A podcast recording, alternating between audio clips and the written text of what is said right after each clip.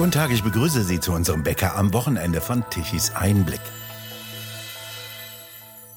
Zu zwei Jahren Haft auf Bewährung hat in dieser Woche das Landgericht Erfurt den Weimarer Familienrichter Christian Detmar verurteilt.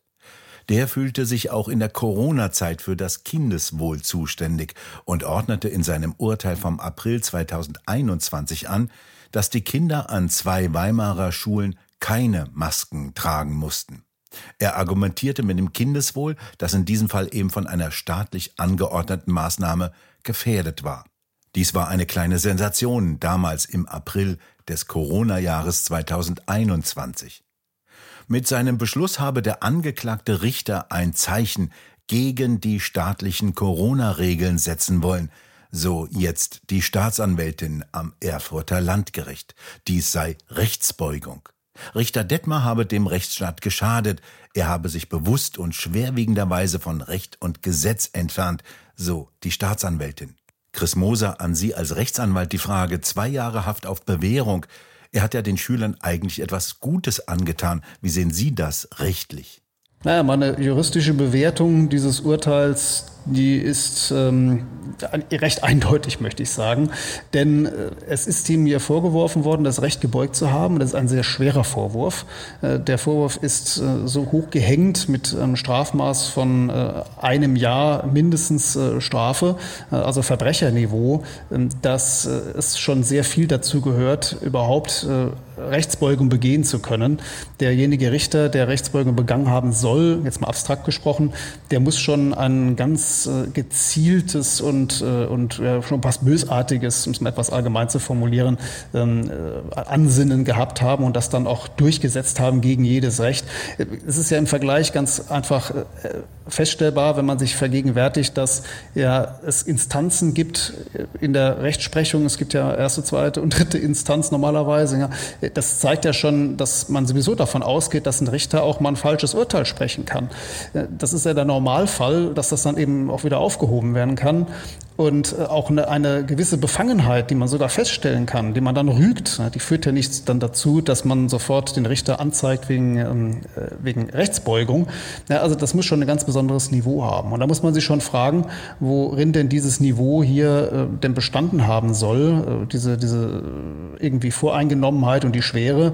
Ähm, auf die juristischen Einzelheiten komme ich gern jetzt gleich auch nochmal zu sprechen, wie das jetzt überhaupt juristisch begründet wurde. Aber allein schon, wenn ich mir also diese, diese Frage der Schwere anschaue, dann, ja, dann komme ich zu dem Schluss, dass die Schwere wohl darin bestanden haben muss, dass er sich ausgerechnet gegen die Corona-Maßnahmen gewendet hat, äh, dass er also hier etwas ähm, äh, aufgehoben hat, was von der Regierung damals äh, in einer solchen Werf vertreten wurde und wo man ja auch hörte von Herrn Wiedern, das dürfe nicht hinterfragt werden und so weiter.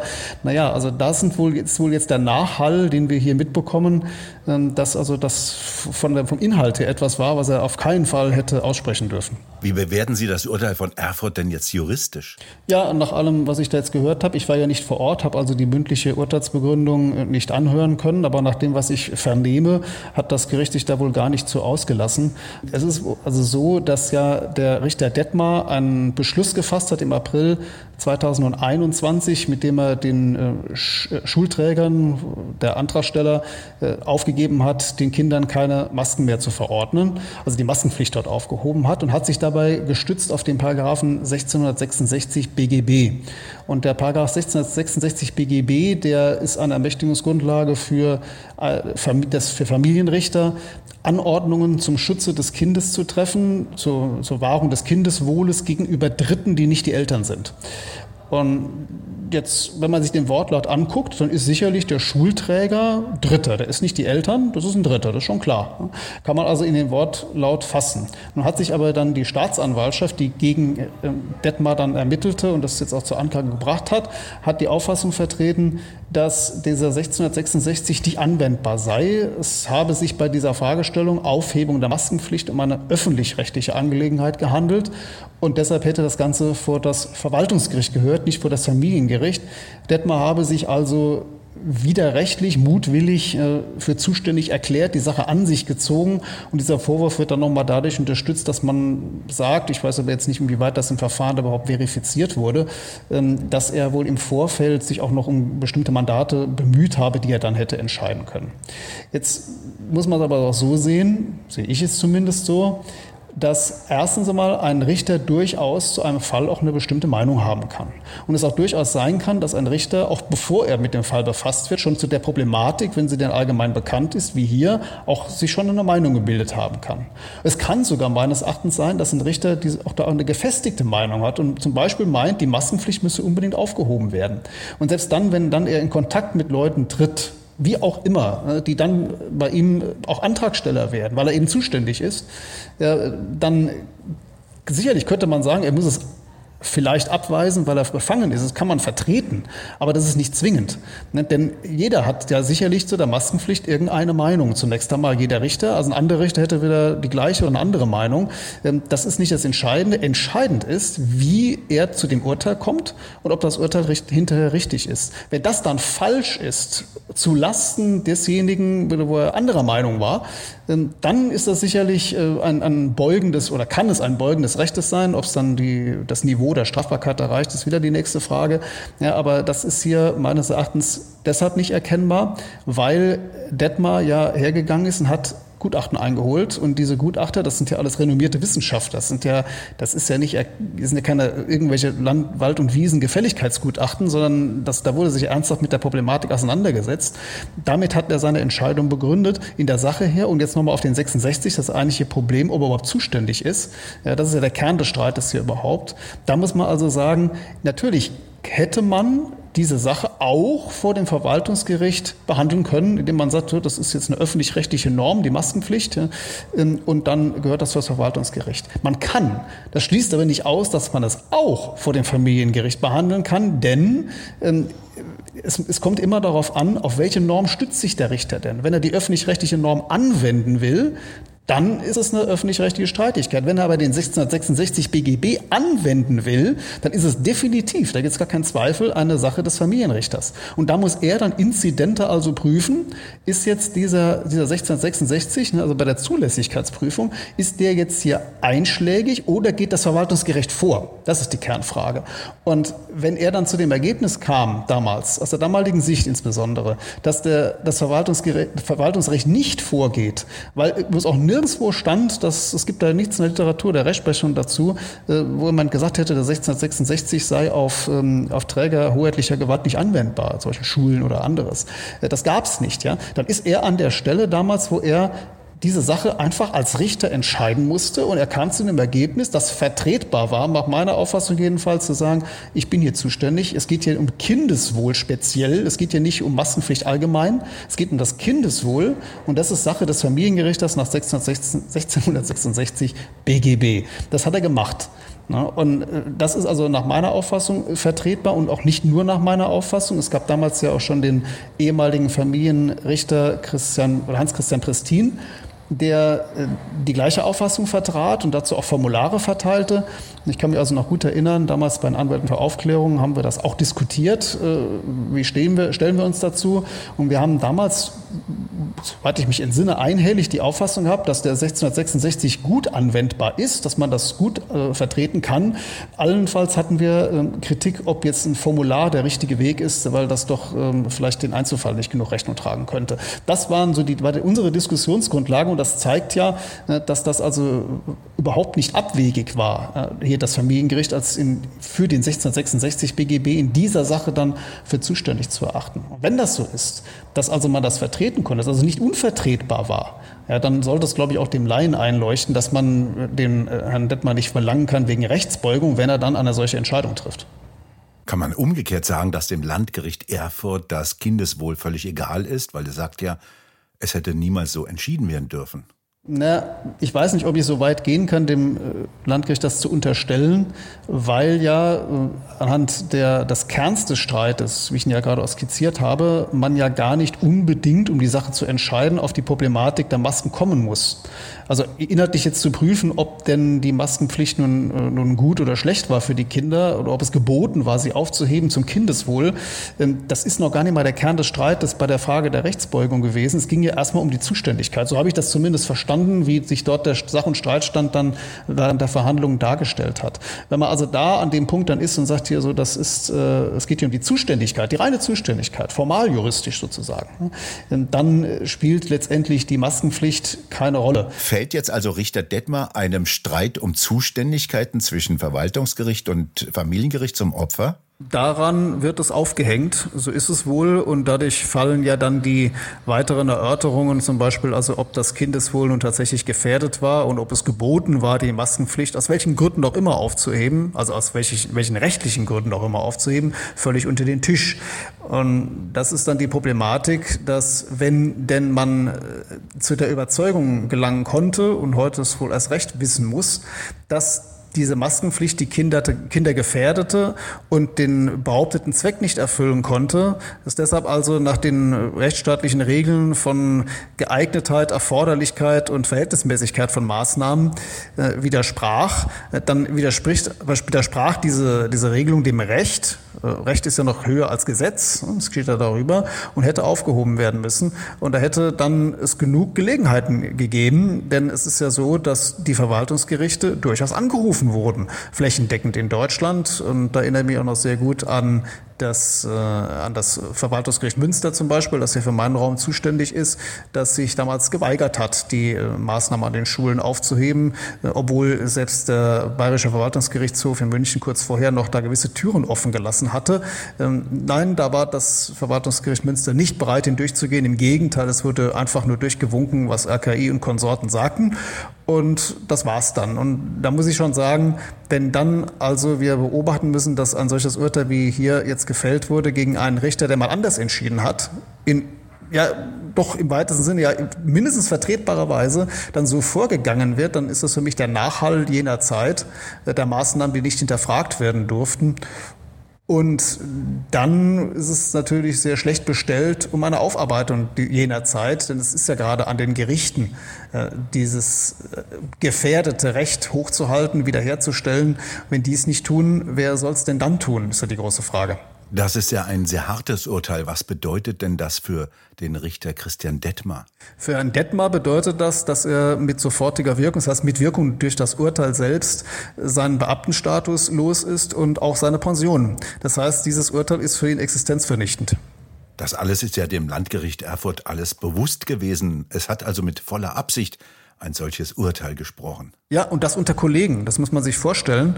Man könnte sich ja vorstellen, dass da vielleicht ein gewisses Mindestmaß an Solidaritätsgefühl da sein müsste, weil man sich ja doch sehr leicht in seine Situation versetzen kann, was das bedeutet, wenn man ihn, er ist, ich weiß gar nicht wie auswendig, wie alt er eigentlich ist, aber er ist ja nicht gerade so, dass er noch äh, Anfang seiner beruflichen Laufbahn stünde und ihm die Welt offen steht. Äh, in einer solchen Situation ein, ein solches Loch in seine Existenzgrundlage zu schlagen, das komplett unter den Füßen wegzuziehen, das ist schon hart. Ja, und das zeigt dann, wenn, also dass den Kollegen hier bewusst sein muss äh, und sie trotzdem gegen ihn so urteilen, dass in Kauf nehmen, äh, dass das, dass diese ganze Sache wohl also sehr bedeutsam sein muss, mal feuchtig ausgedrückt, äh, für diejenigen, die, wie soll ich sagen, die also nicht bereit sind aufzuarbeiten ja, was, was, was soll man daraus schließen? Also dann, wenn einerseits nicht aufgearbeitet wird, andererseits diejenigen, äh, die also kritisch waren, mit, mit solch drakonischen Maßnahmen belegt werden, dann heißt das also, es, es besteht zwar keine Bereitschaft aufzuarbeiten, aber offensichtlich doch ein Bewusstsein, dass die Sache gefährlich ist. Kann man sagen, das ist ein politisches Urteil einer politisch dominierten Justiz? Vordergründig erscheint es nicht als politisches Urteil, weil ja äh, schlichtweg nur die Zuständigkeit problematisiert wurde und man daraufhin dann den Vorwurf konstruiert hat. Aber äh, das ist natürlich nur ein sehr flüchtiger Blick, äh, der zu so einem Ergebnis käme.